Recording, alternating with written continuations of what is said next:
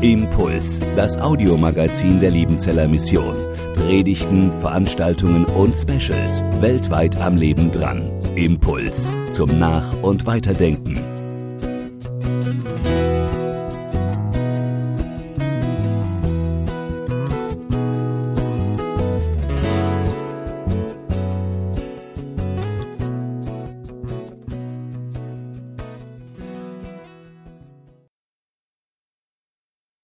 Liebe Brüder und Schwestern, liebe Geschwister, ich freue mich sehr, an diesem Morgen hier zu sein und mit Ihnen ein wenig das zu teilen, was mich in den letzten Jahren beschäftigt hat. Ich bin mit Jakobus lange Wege gegangen und mein Eindruck war, dass diese zunächst doch sehr langweilige Gestalt, die, wenn man Leuten erzählt, ja, ich beschäftige mich gerade mit Jakobus, dann kann man gelegentlich hören, ach sie armer, das war doch ein arg gesetzlicher Mensch. Also Jakobus hat eine schlechte Presse im Protestantismus, die Stroherne Epistel hängt ihm nach wir werden heute und morgen mehr über Jakobus hören und hoffentlich hinterher sehen, dass es sich lohnt, mit ihm zu beschäftigen. Mit jedem Augenblick meines Lebens will ich dich ehren und dir gehören. Das haben wir vorher gesungen und ich freue mich immer, wenn ich unsere jungen Leute ihre Texte auswählen sehe. Sie haben das Leben noch vor sich Sie müssen sich ihre Dellen noch einfangen. Sie singen noch sehr fröhlich und unverzagt ihre Lieder.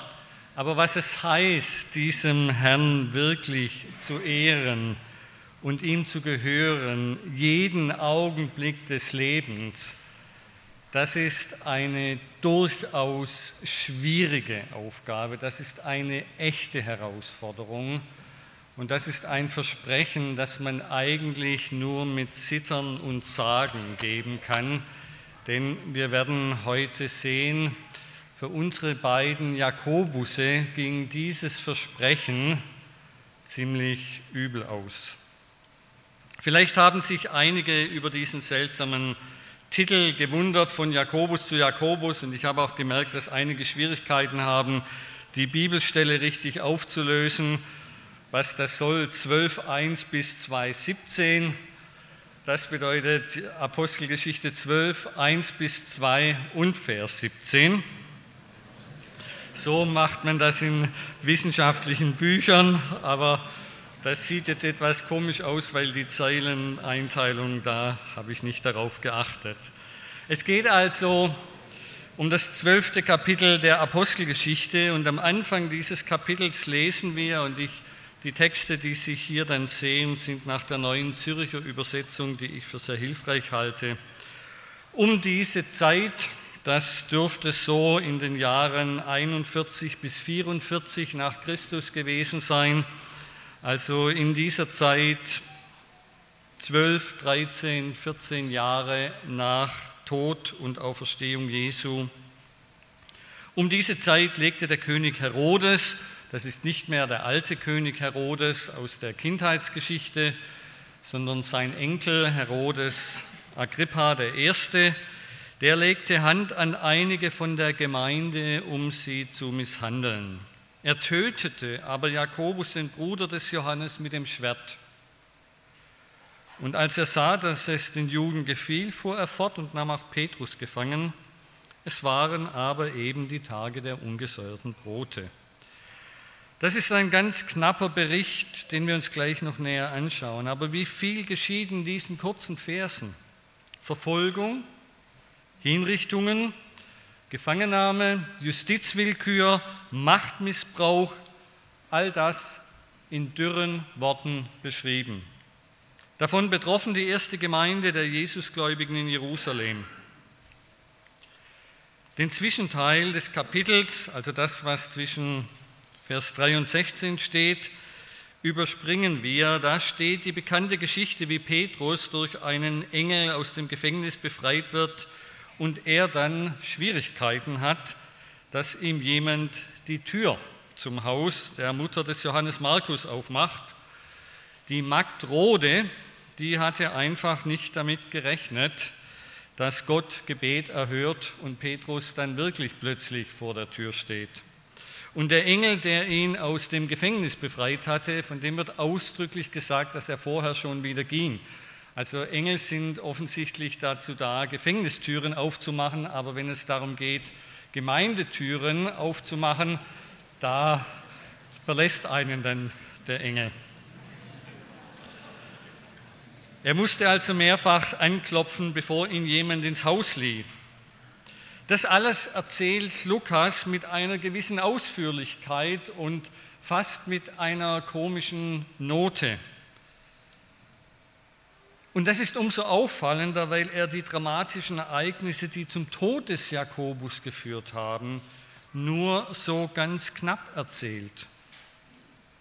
Jakobus kommt gar nicht vor und die komische Geschichte mit Rode, die ist ausführlich erzählt. Am Ende dieser Gefängnisbefreiungsgeschichte steht dann der Vers, der uns wieder beschäftigen soll.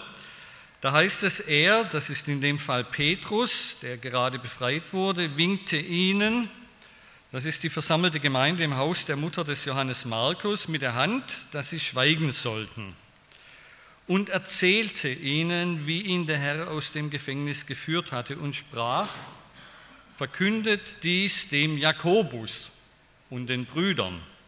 Dann ging er hinaus und zog an einen anderen Ort. Gerade haben wir gelesen, dass Jakobus mit dem Schwert hingerichtet worden war. Und nun lesen wir, dass Jakobus, dass Petrus etwas an Jakobus und die Brüder ausrichten lassen will. Welcher Jakobus ist also nun gemeint? Und warum soll ihm erzählt werden, dass Petrus freigekommen ist? Und was bedeutet dieser rätselvolle Satz? Dann ging er hinaus und zog an einen anderen Ort. Das heißt doch zumindest so viel, Petrus geht. Er verlässt die Bühne. Wohin, erfahren wir nicht. Aber Jakobus, der muss darüber informiert werden. Warum? Manchmal wünschte ich mir, Lukas hätte ein etwas dickeres Buch geschrieben und wäre an manchen Stellen seiner Apostelgeschichte etwas ausführlicher gewesen. Aber Lukas hat eben nicht in erster Linie an Leserinnen und Leser gedacht, die fast 2000 Jahre später sein Buch lesen, sondern er hatte Gemeinden vor Augen, die mit den Umständen und Namen noch vertraut waren und die darum den einen Jakobus von dem anderen Jakobus unterscheiden konnten. Dieses Wissen der Augenzeugengeneration hörte allerdings irgendwann auf. Und schon im vierten Jahrhundert gibt es Hinweise darauf, dass die christlichen Schriftsteller und Bibelausleger die verschiedenen neutestamentlichen Jakobusse durcheinander brachten. Wenn Sie also beim Bibellesen nicht immer wissen, welcher Jakobus denn gerade gemeint ist, dann befinden Sie sich in guter Gesellschaft. Dennoch hoffe ich, dass der heutige und morgige Tag uns hilft, hier ein wenig Klarheit zu gewinnen.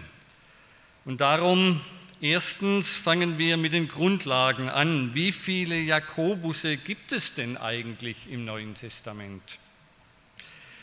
Der erste ist Jakobus, der Bruder des Johannes, von dessen Hinrichtung wir gerade gelesen haben.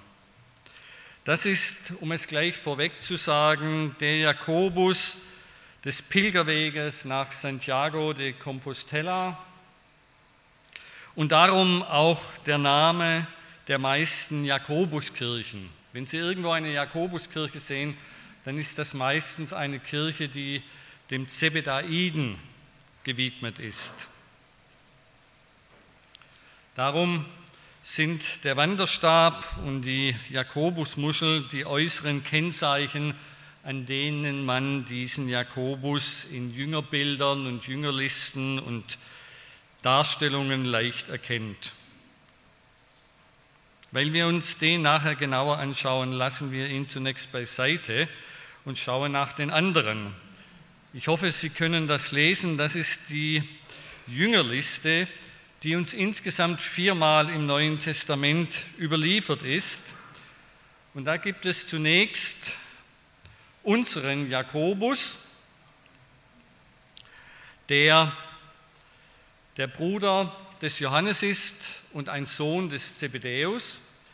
Aber dann haben wir einen weiteren, den Sohn des Alpheus, der in allen Jüngerlisten auf Platz 9 steht. Sie sehen, nicht alle Jünger stehen immer auf demselben Platz, aber dieser Jakobus, der Sohn des Alpheus, steht immer auf Platz 9. Und dann haben wir noch einen zweiten, der als Judas, der Sohn des Jakobus, eingeführt wird und so auch zumeist in unseren Bibelübersetzungen steht. Aber im Griechischen steht da eigentlich nur Judas, der des Jakobus, und man musste sich die passende Verwandtschaftsbeziehung einsetzen. Üblich ist, dass man die Söhne nach den Vätern benennt, aber gerade in der Jesusfamilie und Jesus-Tradition ist es auch durchaus üblich, dass die Brüder füreinander eintreten. Von daher ist es möglich auch zu sagen, Judas, der Bruder des Jakobus. Und weil wir ein Brüderpaar Jakobus und Judas auch sonst im Neuen Testament haben, war diese Identifikation für die alten Bibelausleger naheliegend, zumal die ersten vier, vier Apostel ja auch Brüderpaare sind. Also Brüderpaare spielen eine gewisse Rolle. Dann, jetzt haben wir die ersten durchgemacht, eben Jakobus der Vater des Apostels Judas oder der Bruder des Apostels Judas. Dann haben wir als nächstes einen Jakobus, der als der Kleine bezeichnet wird. Er wird erwähnt in den Kreuzigungsberichten, weil seine Mutter zu den Frauen unter dem Kreuz gehört und von ihm wird noch ein weiterer Bruder genannt, der Josef oder Joses, das ist eine Namensvariante heißt. Weil bei den Frauen unter dem Kreuz auch die Schwester der Maria, also der Mutter von Jesus, dabei war, könnte es sich bei diesem Jakobus und seinem Bruder Josef also um einen Vetter von Jesus handeln. Es kann aber auch sein, dass dieser Jakobus, den wir da unter dem Kreuz oder dessen Mutter wir unter dem Kreuz sehen, dass dieser Jakobus sich in der Jüngerliste versteckt. Und schließlich haben wir einen Jakobus, der von Paulus erwähnt wird, der eindeutig als der Bruder des Herrn erwähnt wird im Galaterbrief. Dann haben wir Jakobus, Knecht Gottes und des Herrn Jesus Christus. Das ist die einzige persönliche Angabe, die Jakobus im Jakobusbrief über sich selber macht. Auch da ist die Frage, ist dieser Jakobus jetzt identisch mit einem der schon genannten Jakobusse oder müssten wir den nicht zunächst auch einmal gesondert sortieren? Und um die Liste voll zu machen, haben wir dann im Judasbrief in der ersten Zeile wieder einen, der sich als Knecht Jesu Christi und Bruder des Jakobus vorstellt. Also da haben wir jetzt eine Auswahl von sechs verschiedenen Jakobusse, mit denen sich dieser identifizieren kann. Sie merken, das sind alles Namen, die uns auch aus der Jünger- und aus der Brüderliste von Jesus bekannt vorkommen. Die Brüder von Jesus heißen Jakobus und Judas und Josef und dann haben wir noch einen Simon. Theoretisch könnten wir also sieben Jakobusse unterscheiden, aber das war dann den alten Bibelauslegern doch zu viel. Und deswegen gab es von Anfang an und sicher zu Recht das Bemühen, diese etwas zusammenzusortieren und nahezu alle waren sich einig, dass die letzten drei, das sind dieselben. Also wir haben den Herrenbruder Jakobus, der bei Paulus erwähnt wird.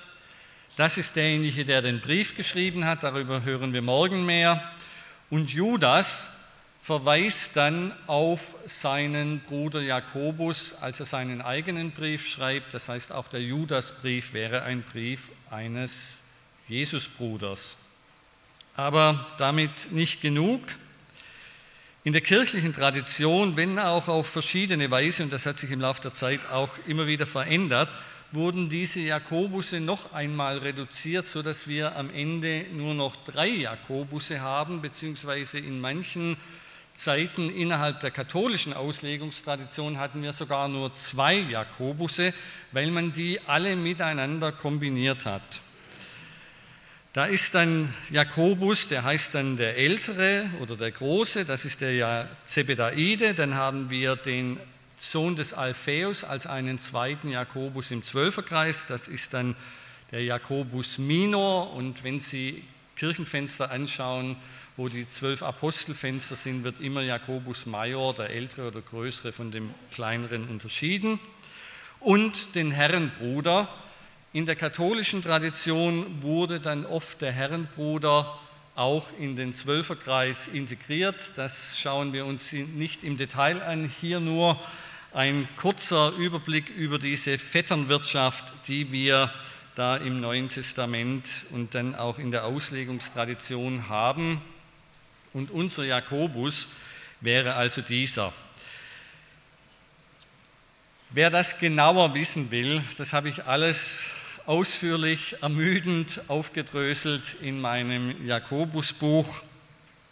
Der kann sich da gerne äh, näher mit beschäftigen. Wir beginnen mit dem Zebedaiden Jakobus, der wahrscheinlich doch fast der bekannteste ist. Er gehört zu den Jüngern und seine Berufung ist relativ ausführlich in den Evangelien berichtet. Ich zitiere nach Markus, als Jesus am Galiläischen Meer entlang ging, sah er Simon und Andreas, Simons Bruder, wie sie ihre Netze ins Meer warfen, denn sie waren Fischer. Und Jesus sprach zu ihnen, folgt mir nach, ich will euch zu Menschenfischern machen. Sogleich verließen sie ihre Netze und folgten ihm nach. Und als er ein wenig weiter ging, sah er Jakobus, den Sohn des Zebedäus und Johannes, seinen Bruder, wie sie im Boot die Netze flickten. Und alsbald rief er sie, und sie ließen ihren Vater Zebedäus im Boot mit den Tagelöhnern und folgten ihm nach. Darum heißen eben Jakobus und Johannes die Zebedaiden, weil ihr Vater Zebedäus heißt. Aus diesem kurzen Text erfahren wir, dass Jakobus Fischer war, dass er einen Bruder namens Johannes hatte, dass sein Vater Zebedäus hieß. Wir erfahren allerdings, wenn wir genau hinsehen, noch mehr. Diese Familie gehörte nicht zu den Armen denn sie beschäftigte, wie aus Vers 20 hervorgeht, Tagelöhner. Das heißt, das war zumindest ein kleiner Familienbetrieb, der Aushilfskräfte beschäftigte. Und noch ein Detail, das wichtig ist hier, Jesus beruft die Söhne und nicht die Tagelöhner. Jesus beruft diejenigen, die etwas zu verlieren haben, die etwas aufgeben müssen, wenn sie dem Ruf dieses seltsamen Predigers gehorsam sein wollen. Und es zeigt uns etwas, dass es nicht so sehr um die Armen geht, sondern es geht um die Söhne. Es geht um die, die etwas zu sagen haben. Ohne das hier weiter entfalten zu können, möchte ich wenigstens darauf hinweisen, dass konservative Schriftausleger wie beispielsweise Theodor Zahn mit guten Gründen davon ausgehen, dass die Zebedäus-Söhne mit Jesus in der Tat verwandt waren. Denn ihre Mutter war möglicherweise eine Schwester von Maria, die Salome, und das wären dann wirklich seine Vettern gewesen. Was zunächst vielleicht etwas unglaublich wirkt, passt jedoch in das Bild, das uns das Neue Testament von Jesus und seiner Familie überliefert, dass wir uns nicht als eine Kleinfamilie vorstellen dürfen, sondern als einen selbstbewussten Familienclan. Wir hören immer wieder in den Zeitungen von orientalischen Clanstrukturen, die in gewissen Großstädten für Unruhe sorgen, aber diese Großfamilien und Clanstrukturen in Familien gehören zur Welt des Neuen Testaments dazu. Das ist normal. Wir wissen, dass der Täufer ein Verwandter von Jesus war, ebenfalls über die mütterliche Seite. Und auch der Judasbrief wurde ja, wie wir gesehen haben, von einem Bruder Jesu geschrieben, so dass wir sehen, diese Familie spielt eine wichtige Rolle. Und vielleicht sogar eine größere, als wir uns klar machen, dazu morgen mehr. Wenn darum die Mutter bzw. Jakobus und Johannes an der einen Stelle Jesus bitten, dass, wenn er sein Reich aufrichten wird, dass sie rechts und links neben ihm sitzen dürfen, wenn er in seiner Herrlichkeit kommt, das hängt damit zusammen, dass sie seinen Verwandten sind. Sie haben einen Anspruch darauf. Sie gehören zu derselben Familie. Sie sind möglicherweise ebenfalls mit diesem großen Davididenhaus verwandt. Markus berichtet in seiner Jüngerliste noch einen weiteren, gibt noch ein weiteres Detail. Jakobus, also Jesus berief die zwölf und da heißt es Jakobus, den Sohn des Zebedeus und Johannes, den Bruder des Jakobus und Jesus gab ihnen den Namen Boanerges, das heißt Donnersöhne. Die Bedeutung dieses Beinamens Boanerges ist nicht ganz sicher. Sicher scheint jedenfalls, dass darin ein gewalttätiger, ein zelotischer Charakter zum Ausdruck kommt, denn man kann es auch als Söhne des Zorns interpretieren. Und dazu passt durchaus das wenige, das wir sonst über dieses Brüderpaar erfahren. In Markus 9:38 ist es der Zebedaide Johannes, der einen fremden Wundertäter zum Schweigen bringen will, der im Namen Jesu Dämonen austreibt, aber Jesus nicht nachfolgte. Meister, wir sahen einen, der trieb böse Geister aus in deinem Namen, und wir verboten es ihm, weil er uns nicht nachfolgt. Darin zeigt sich eine gewisse Radikalität und Kompromisslosigkeit, die sich noch deutlicher in der zweiten Stelle ausdrückt. Jesus ist auf dem Weg nach Jerusalem und zieht dabei durch Samaria. Und da heißt es dann bei Lukas, er sandte Boten vor sich her, die gingen hin und kamen in ein Dorf der Samaritaner, ihm Herberge zu bereiten. Also ihr merkt, Jesus zieht mit großem Gefolge. Das ist nicht so ganz der unscheinbare Wanderprediger, der sich irgendwo am Straßenrand ins Gebüsch legt. Nein, der schickt Boten voraus, die Herberge bereiten sollen. Aber diese Samaritaner nahmen ihn nicht auf, weil er sein Angesicht nach Jerusalem gewandt hatte. Als aber das seine Jünger Jakobus und Johannes sahen, sprachen sie, Herr, willst du, so wollen wir sagen, dass Feuer vom Himmel falle und sie verzehre. Jesus aber wandte sich um und wies sie zurecht. Aber immerhin, diese beiden Jünger trauen sich zu, wir lassen Feuer vom Himmel fallen, so wie damals Elia. Sie trauen sich zu, Strafgericht auszuüben. Und diese Haltung, ich habe es schon gesagt, die erinnert an Elia, der ebenfalls Feuer vom Himmel fallen ließ, wie wir in 1. Könige 1, 10 bis 12 nachlesen können, weil er nicht als Gottesmann die ihm gebührende Behandlung erfuhr. Aber auch Johannes der Täufer, wieder ein Familienmitglied, der als der verheißene Elia der Endzeit auftritt, kündigt ein Gericht mit Feuer an. Wenn wir nun davon ausgehen, dass diese drei, Johannes der Täufer, Jakobus und sein Bruder Johannes, zu derselben Großfamilie gehörten wie Jesus, dann sehen wir hier etwas, und auch in der Predigt des Täufers sehen wir das, dann sehen wir hier etwas von der messianischen Erwartung, die diese Familie geprägt hat. Jesus wurde ja nicht zufällig in diese Familie hineingeboren, sondern das war eine Familie, in der die messianischen Verheißungen des Hauses Davids gepflegt wurden, denn das waren ja Davididen. Aber das ist die Erwartung, wie wir sie aus manchen Texten aus der Bibel und dann aus frühjüdischen Texten kennen, in denen David als siegreicher, als militärischer Messias dargestellt wird, der Israels äußere Feinde aus dem Land vertreiben wird der die Feinde im Inneren, die Sünder und die Ungerechten und alle, die Unrecht tun, ebenfalls dem Gericht unterziehen wird, indem er mit eisernem Besen fegt, indem er sie worfelt und dabei die Spreu vom Weizen scheidet. Und ich glaube, dass in diesem Punkt auch die Konfliktlinie liegt zwischen Jesus und seiner Familie.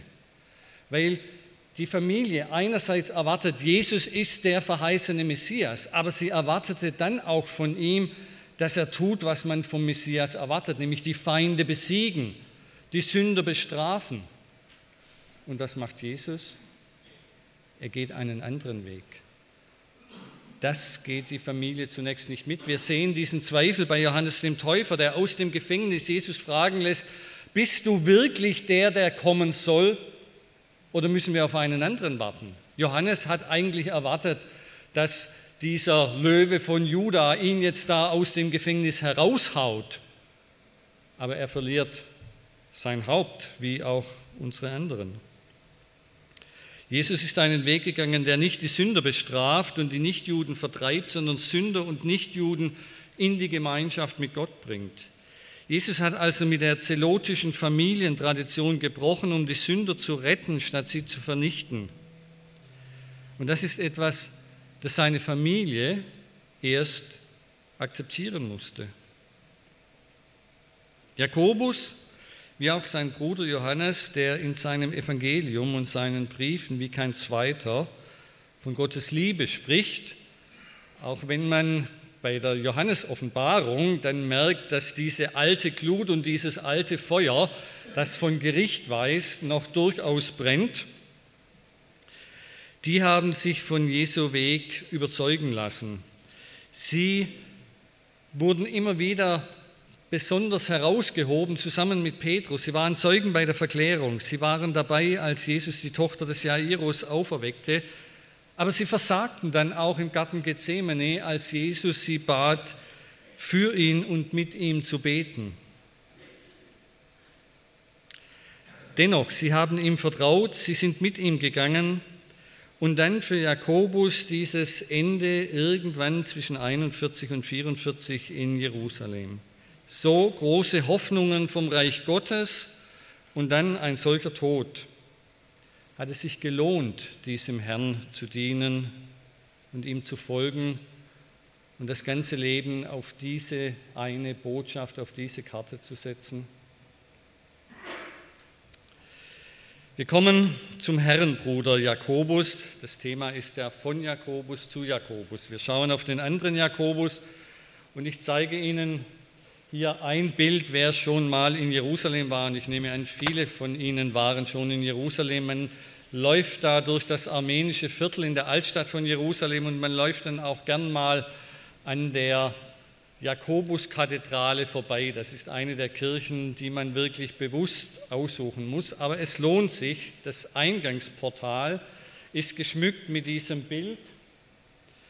Und da sehen Sie auf der einen Seite, wie diese erste Geschichte, die wir gelesen haben, dass Herodes dem Jakobus mit dem Schwert hinrichten lässt, da wird das Haupt des Jakobus beweint und diese Kirche behauptet, dass das Haupt des Jakobus in ihr bestattet liegt. Aber daneben ist dieses Bild, dass Jakobus im Bischofsornat zeigt, denn in der kirchlichen Tradition von Anfang an gilt Jakobus als der erste Bischof überhaupt. Und Bischof heißt zunächst einmal der erste Gemeindevorsteher, der erste, der eine Gemeinde leitet, als Hirte über sie wacht. Und das ist die andere Seite, Jakobus zusammen mit den beiden anderen Säulenaposteln Petrus und Johannes denn auch dieser Jakobus ist nach der armenischen Tradition in dieser Kirche bestattet. Also wenn Sie beide Jakobusse, die in Jerusalem den Märtyrertod starben, besuchen wollen, dann ist die Jakobuskirche der rechte Ort. Allerdings, Sie können diese Kirche nur besuchen, wenn Sie am Gottesdienst teilnehmen. Die ist nicht offen für eilige touristische Besucher. Sie müssen also zur Gotteszeit hingehen eine klassisch orthodoxe Kirche, keine Sitzgelegenheit. Die Liturgie dauert zwei, drei, vier Stunden und sie dürfen stehen. Für die Älteren gibt es hinten an der Wand einige kleine, schmale Sitzbänkchen.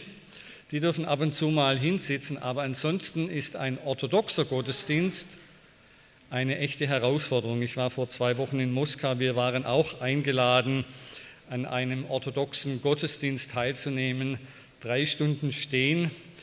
Ich muss zugeben, das hat mich ziemlich angestrengt. Aber nun zu diesem anderen Jakobus, der am Ende des Kapitels von Apostelgeschichte 12 erwähnt ist. Dieser ist nach allgemeiner Auffassung der Herrenbruder, denn dieser Jakobus bestimmt von nun an für die nächsten 20 Jahre die Geschicke der Jerusalemer Gemeinde. Er wird von Paulus als Säule der Gemeinde bezeichnet und spielt in der Apostelgeschichte beim Apostelkonzil in Kapitel 15 und dann beim letzten Besuch des Paulus in Jerusalem eine ganz wichtige Rolle. Heute Morgen will ich aber nur einen Text erwähnen, der überhaupt nicht im Neuen Testament steht, aber zu dem passt, was wir von dem ersten Jakobus gelesen haben. Denn 20 Jahre nach dem Zebedaiden Jakobus stirbt auch sein Namensvetter und möglicherweise ja auch sein richtiger Vetter, ebenfalls in Jerusalem den Märtyrertod. Sie sehen das hier auf dem Bild. Davon berichtet das Neue Testament nichts. Wir wissen darüber nur aus späteren christlichen Quellen.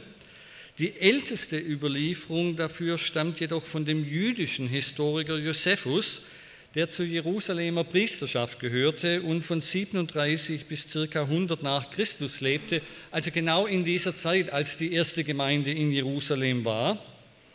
Und es ist sogar gut möglich, dass dieser Josephus dabei war, als Jakobus zu Tode gesteinigt wurde. Und bei ihm lesen wir im 20. Buch seiner jüdischen Altertümer, ein Buch, das ich allen meinen Studierenden wärmstens empfehle. Also schon in Schillers Räuber sagt Franz Mohr, ich rate dir, lies deinen Josephus. Und das gilt auch für Christen. Man sollte auf dem Nachttisch eine Bibel haben, einen Josephus und die Kirchengeschichte des Eusebius. Wenn Sie das noch nicht haben, dann ist heute die, nein, leider nicht, die Buchhandlung hat es nicht, aber gut. Da heißt es also, der jüngere Ananos oder Hanan, dessen Erlangen der hohen priesterlichen Würde wir eben berichtet haben, wir sind im Jahr 62 und dieser Ananos wird hohe Priester, war seiner Art nach kühn und ein ganz besonderer Hassadeur, Draufgänger. Er folgte der Weltanschauung der Sadduzäer, welche in Bezug auf Urteile grausamer sind als alle anderen Juden, wie wir schon berichtet haben, schreibt Josephus. Weil Ananos aber ein solcher Typ war, meinte er einen günstigen Zeitpunkt zu haben aufgrund des Todes von Festus, während Albinus noch auf dem Weg war. Klingt kompliziert. Festus war römischer Statthalter in Jerusalem, der starb im Amt unerwartet man muss sich vorstellen, ohne Facebook und ohne Messenger, ohne E-Mail, bis die Nachricht von Jerusalem nach Rom kommt, Statthalter krank, wir brauchen Ersatz, dann ein Statthalter ausgesucht wird, zurückkehrt nach Jerusalem, da vergeht einige Zeit. Das heißt, wir haben so eine, ein Interregium. Und in dieser Zwischenzeit regiert der hohe Priester und versucht aufzuräumen in Jerusalem, solange die Römer nicht da sind und sozusagen das beschränken können. Also das ist der günstige Zeitpunkt. Er rief den Rat, das Synetrium der Richter ein und führte vor ihn den Bruder des Jesus, den sogenannten Messias, Jakobus mit Namen und einige andere, indem er eine Anklage vorbrachte, dass sie Gesetzesübertreter seien.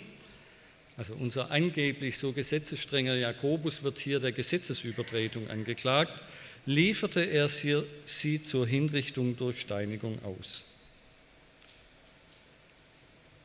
Und jetzt die Frage, was heißt es, diesem Herrn zu dienen? Wir haben nun von zwei Männern gehört, die für Jesus gelebt haben, die sich mit aller Leidenschaft für ihn eingesetzt haben, die ihm bis zum Ende die Treue gehalten haben. Und doch gehören diese beiden für wohl die wenigsten unter uns zu den Vorbildern im Glauben und zu den besonderen Glaubenshelden. In der Regel wissen wir von beiden nicht wirklich viel. Und das hängt durchaus mit der Art und Weise zusammen, wie sie im Neuen Testament dargestellt sind. Wenn wir uns noch einmal an die Worte aus dem Anfang von Apostelgeschichte 12 erinnern. Um diese Zeit legte der König Herodes Hand an einige von der Gemeinde, sie zu misshandelten. Er tötete aber Jakobus, den Bruder des Johannes, mit dem Schwert. Das ist alles. Einer der zwölf wird ohne Grund hingerichtet und Lukas erzählt nur die dürren Fakten. Emotionen verboten, so könnte man meinen. Vom Tod des Herrenbruders erfahren wir überhaupt nichts. Nach dem Tod des ersten Märtyrers Stephanus heißt es in der Apostelgeschichte wenigstens noch, es bestatteten aber den Stephanus gottesfürchtige Männer und hielten eine große Klage über ihn. Da ist immerhin noch Zeit für Klage und Bestattung. Beim Zebedaiden Jakobus nichts davon. Und die anderen, es heißt ja in Apostelgeschichte 12.1, einige von der Gemeinde, werden überhaupt nicht mehr erwähnt. Auch bei Josephus hieß es Jakobus und einige andere. Namenlose Schicksale von Männern und Frauen, die für Jesus leiden, aber nur wie nebenher erwähnt werden. Dasselbe haben wir übrigens auch nach der Klage über Stephanus. Da heißt es im nächsten Vers in Apostelgeschichte 8.3, Saulus, also Paulus, suchte die Gemeinde zu zerstören, ging von Haus zu Haus, schleppte Männer und Frauen fort und warf sie ins Gefängnis. Und diese Erwähnung von Männern und Frauen hier ist nicht den Gepflogenheiten einer zeitgenössischen gendersensiblen Übersetzung geschuldet, sondern steht so tatsächlich im griechischen Grundtext. Namenloses Leiden begegnet uns auch hier fast wie eine Nebenbemerkung. Und das ist etwas, was sich durch die Kirchengeschichte durchzieht bis heute. Das ist etwas, das offenbar dazugehört, wenn man bereit ist, diesem Herrn zu dienen dass man namenlos und unbeachtet leidet. Und ich glaube, viele von uns erleben, wenn auch auf eine weniger dramatische Weise, ganz Ähnliches. Wir bringen Opfer in unserem Dienst, manchmal wirklich große Opfer. Und es passiert scheinbar nichts. Niemand scheint das wirklich zur Kenntnis zu nehmen. Niemand scheint es wirklich zu interessieren. Niemand lobt uns dafür. Wir stehen nicht im Rampenlicht. Und die Frage ist, was macht das eigentlich mit uns? Wir sind alle, so nehme ich einmal an, in irgendeiner Weise als Sämänner und Säfrauen unterwegs. Wir säen das Wort, weil uns dieser Auftrag und diese Aufgabe anvertraut ist. Wir sehen in der Hoffnung auf Frucht. Ich will den Blick aber nun nicht auf die Frucht werfen, auf die wir hoffen, sondern beim Säen bleiben. Denn dieses Säen ist eine Aufgabe, die viel von uns verlangt. Wir investieren Kraft, Zeit, Geld, Herzblut, Freizeit. Wir opfern Schlaf und wir vernachlässigen manchmal die Familie, weil wir diesem Auftrag und diesem Herrn treu bleiben wollen. Und ich glaube, dass das gut so ist. Ich glaube, wir sollen das alles tun. Ich glaube, wir sollen Kraft und Zeit und Geld und Herzblut und Freizeit und Schlaf und, wenn es sein muss, auch Familie opfern, um diesem Herrn zu dienen und unserem Auftrag treu zu bleiben. Aber nur, wenn wir das aus freien Stücken machen aus Liebe zu unserem Auftrag, aus Loyalität zu unserem Herrn, dem wir mit Leib und Seele, mit Haut und Haaren dienen möchten. Wir sollen uns unsere eigene Hingabe und die Bereitschaft zum Dienen nicht dadurch verdrießen lassen, dass andere das manchmal anders sehen. Die meisten von uns werden aber auch die Erfahrung gemacht haben, dass es im eigenen Leben unterschiedliche Zeiten gibt, solche, in denen wir brennen und uns gerne verausgaben, weil wir darin aufgehen, darin Freude, Berufung und Sinn erfahren. Aber dann gibt es eben auch Zeiten, in denen wir ruhebedürftig sind, in denen wir eher Hilfe brauchen, als Hilfe geben können. Zeiten, in denen wir zweifeln, Zeiten, wo manchmal heimlich die Frage auftaucht, ob sich das eigentlich alles lohnt, was wir da machen. Das sind dann die Momente, wo wir auch auf unseren Gehaltszettel schauen und daran denken, was andere mit einer vergleichbaren Ausbildung und Arbeitsleistung verdienen. Die Frage ist nun, wie der Blick auf diese zwei Jakobusse und die namenlosen Männer und Frauen, die mit ihnen gelitten haben, da weiterhelfen kann.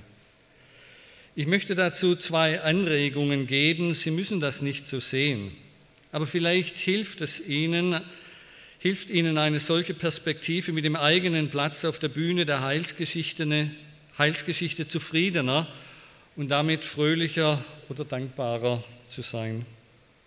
Darum mein erster Gedanke. Wenn heute etwas Vergleichbares geschehen würde, wie damals bei Jakobus, dem einen wie dem anderen, dann hätten wir kein halbes Jahr später ein Buch und einen Film über diese Person, von den vielen Artikeln in frommen Blättern und Zeitschriften ganz zu schweigen. Wer heute für das Reich Gottes leidet, der wird dafür oft mit einem Buch und der damit verbundenen Aufmerksamkeit belohnt. Lebensgeschichten boomen, aber es sind die Geschichten der anderen, nicht unsere eigenen. Vermutlich werden es nur wenige von uns zu biografischem Ruhm schaffen, aber nicht, weil wir zu wenig leisten oder tun, sondern weil dieses gewisse Extra den meisten von uns fehlt. Wir waren nicht im Knast, bevor wir Christ wurden, und wir haben die Bibel gelesen und nicht geraucht. Wir haben keine Firma geführt und dann an die Wand gefahren, bevor wir im Gefängnis die wahren Werte, auf die es ankommt, kennengelernt haben. Wir haben auch keine Erkrankungen im Glauben heroisch überwunden, keine Angehörigen dramatisch verloren, haben uns nicht scheiden lassen und denselben Ehepartner später wieder geheiratet, um dann darüber ein Buch schreiben zu können. Gut, ich kenne Sie alle nicht persönlich. Wahrscheinlich haben manche von Ihnen Krankheiten, eigene oder die von Angehörigen heroisch durchgestanden und damit gerungen. Wahrscheinlich haben einige von ihnen Ehekrisen durchgestanden und gerungen um ihre Ehe, haben mit persönlichen Verletzungen zu kämpfen gehabt und sind im Verborgenen wirkliche Kämpferinnen und Kämpfer des Glaubens. Menschen, die unter Anfechtungen und in Krisen ihrem Herrn die Treue halten und dennoch darüber keine Bücher schreiben. Verstehen Sie mich bitte hier nicht falsch. Ich lese gerne Biografien und Lebensberichte. Ich halte das für eine wichtige Gattung auf dem Büchermarkt und ich habe es selbst erlebt, wie solche Bücher mir und meinem Glauben geholfen haben. Und ich weiß auch, dass besonders der Pietismus die Biografie als Glaubens- und Lebenszeugnis schon immer sehr geschätzt und entsprechend gepflegt hat. Was mich aber doch etwas befremdet, ist die Überfülle solcher Texte in der Gegenwart, und ohne jetzt Kritik zu üben, wenn Sie sehen, was die Buchhandlung drüben aufgebaut hat, dann bekommen Sie einen Eindruck von dem, was ich meine. Die Überfülle solcher Texte in der Gegenwart, die eine christliche Celebrity oder Starkultur befeuern, während wichtige andere Büchergattungen verkümmern. Ein einziger neutestamentlicher Kommentar findet sich drüben, aber ganz viele, wir rauchen jetzt die Bibelbücher. Es ist doch auffällig, wie wenig die biblischen Texte sich dafür eignen, dass aus biblischen Gestalten heilige und fromme Helden werden. Das haben erst die Schriften gemacht, die ab dem zweiten Jahrhundert dann in großer Fülle entstanden sind. Also die sogenannten apokryphen Evangelien und vor allem die apokryphen Apostelakten. Da lesen wir dann von wilden Abenteuern, großartigen Heldentaten und spektakulären Wundern, die die ersten Apostel begangen haben, damit sich dann ganze Völker und riesige Mengen bekehrt haben. Da ist so richtig was los. Die christliche Unterhaltungsliteratur hatte also schon im zweiten Jahrhundert und von da an durch die Kirchengeschichte durch mehr Einfluss auf das, was die Gemeinde geglaubt hat und wie sie geprägt war, als die eigentlich biblischen Texte. Eben weil die biblischen Texte diesen manchmal so schroffen, so dürren Stil haben. Jakobus wird hingerichtet und niemand scheint zu trauern. Wenn es für mich einen Beweis für die Inspiration der Heiligen Schriften gibt, dann sehe ich ihn gerade darin, dass die biblischen Texte alles das weglassen, was unsere menschliche Neugier eigentlich wissen will. Unsere menschliche Neugier wird nicht befriedigt, auch nicht unser Bedürfnis nach psychologischen Erklärungen. Was hat er sich dabei gedacht? Das wissen wir nicht. Auch nicht unser Bedürfnis nach Gefühlen. Wie haben die sich gefühlt? Das wissen wir in den allermeisten Fällen nicht. Das alles findet sich in den nicht kanonischen Apostelgeschichten, aber nicht in der Bibel. Nun fragen Sie zu Recht, wie soll mich das trösten? Wie soll mir das Mut machen für meinen Dienst? Ich meine, ja, das macht mir Mut, weil es mir zeigt, und jetzt kommt etwas, das man sozusagen mit Vorsicht aussprechen muss, weil es mir zeigt, dass es Wichtigeres und Größeres gibt als mich. Ich werde befreit davon, mich selbst so furchtbar wichtig zu nehmen. Das ist das Erste, was ich Ihnen sagen will. Darum ein zweiter Gedanke. Die Bibel erzählt Geschichten und Geschichten, Geschichte und Geschichten aus der Perspektive Gottes. Da geht es um das große Ganze, da geht es um mehr als mein persönliches Glück, um mehr als Erfüllung. Da geht es wirklich um einen König, der auszieht, ein Reich zu gründen.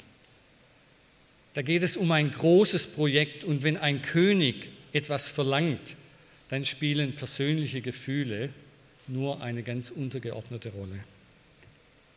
Darum hütet euch, zu viel von diesem großen König zu singen, dem ihr dienen wollt, dieser König kann viel verlangen. Es geht nicht um mein persönliches Glück und meine persönliche Erfüllung. Das klingt nun schon wieder nicht einladend oder wertschätzend. Und dennoch, dieser biblische Horizont unseres Lebens, der größer ist als wir selbst und für den es sich zu leben lohnt, selbst wenn es das Leben kostet, das ist etwas Großartiges. Denn, und das zeigen uns die Schicksale von Jakobus und Jakobus, ein solches Leben wird hineingeschrieben in die Geschichte Gottes. Wir haben diesen Text ja aus der Apostelgeschichte und die Apostelgeschichte erzählt uns, wie die Botschaft von Jesus von Jerusalem aus Rom erreicht, das Zentrum der damaligen Welt. Da geht es um die große Geschichte Gottes mit dieser Welt und Jakobus und der andere Jakobus, die sind kleine Bausteine auf diesem Weg. Es sind wichtige Bausteine, aber eben nur Glied in einer großen Kette, Teil eines viel größeren Projekts. Gottes Handeln in der Welt ist der große Rahmen, in dem ich mein eigenes Leben verorten kann. Dadurch bekommt mein Leben Sinn, dadurch bekommt es Bedeutung, dadurch bekommt es Größe. Berichte des Jakobus und den Brüdern. So haben wir am Ende gelesen. Ob hier mit den Brüdern die Ältesten der Gemeinde gemeint sind oder leibliche Verwandte von Jesus, wissen wir nicht. Beides ist möglich. Die Jesusbrüder im Allgemeinen und Jakobus im Besonderen haben jedenfalls bis zu diesem Zeitpunkt noch keine erkennbare Rolle in der Jerusalemer Gemeinde gespielt. Sie waren da, Lukas erwähnt sie kurz in Kapitel 1, aber mehr auch nicht. Nun, da die Apostel fliehen müssen, wird Jakobus gerufen. Er hat sich nicht in ein Leitungsamt gedrängt. Er hat keinen Anspruch erhoben, obwohl er es hätte können. Er war immerhin nicht weniger als Jesu Bruder, ein Nachkomme Davids, ein Prinz aus königlichem Geschlecht. Aber er tritt nicht als Herrscher auf, nicht als einer, der bestimmen will, sondern als Knecht Gottes und des Herrn Jesus Christus. Er dient seinem Herrn 20 Jahre lang und das sind schwere Jahre für die Gemeinde in Jerusalem. Er konnte nicht wissen, was aus diesem Dienst werden würde. Er wusste nicht, ob es sich lohnt, aber er blieb seinem Auftrag treu und gehört darum wie auch der Zebedaide zu den Wolken der Zeugen, die uns Mut machen wollen für unseren Dienst, für unsere Hingabe, für unser Opfer. Sein Bruder Johannes hat in seinem Evangelium das dazugehörende Jesuswort bewahrt und aufgeschrieben. Wenn das Weizenkorn nicht in die Erde fällt und stirbt, bleibt es allein. Wenn es aber stirbt, bringt es viel Frucht. Wir sehen vielleicht die Frucht nicht gleich, vielleicht auch nie in diesem Leben.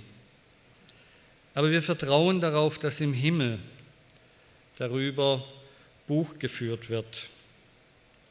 Und einmal werden wir diese himmlischen Bücher lesen, uns darüber freuen, was andere Gutes und Segensvolles an uns getan haben. Und wir werden auch sehen und lesen, was wir anderen Gutes und Segensvolles tun konnten. Und ich glaube, eine Aufgabe einer solchen Tagung ist es doch auch, dass wir einander berichten und erzählen und sagen, was wir aneinander haben, wo wir einander gut getan haben, wo wir einander geholfen haben. Und ich könnte jetzt eine Reihe von sozusagen vergessenen Liebenzellern oder Süd Predigern der süddeutschen Gemeinschaft und Gemeinschaftsschwestern aufzählen, die alle ihren Teil dazu beigetragen haben, dass ich heute hier stehe. Manche werden es nicht einmal wissen, aber wir sehen den Samen, wir wissen nicht, was passiert, aber wir vertrauen darauf, dass der Herr es hört und vor ihm ein Gedenkbuch, ein Sefer Zikaron geschrieben wird für die, welche den Herrn fürchten und an seinen Namen gedenken. Amen.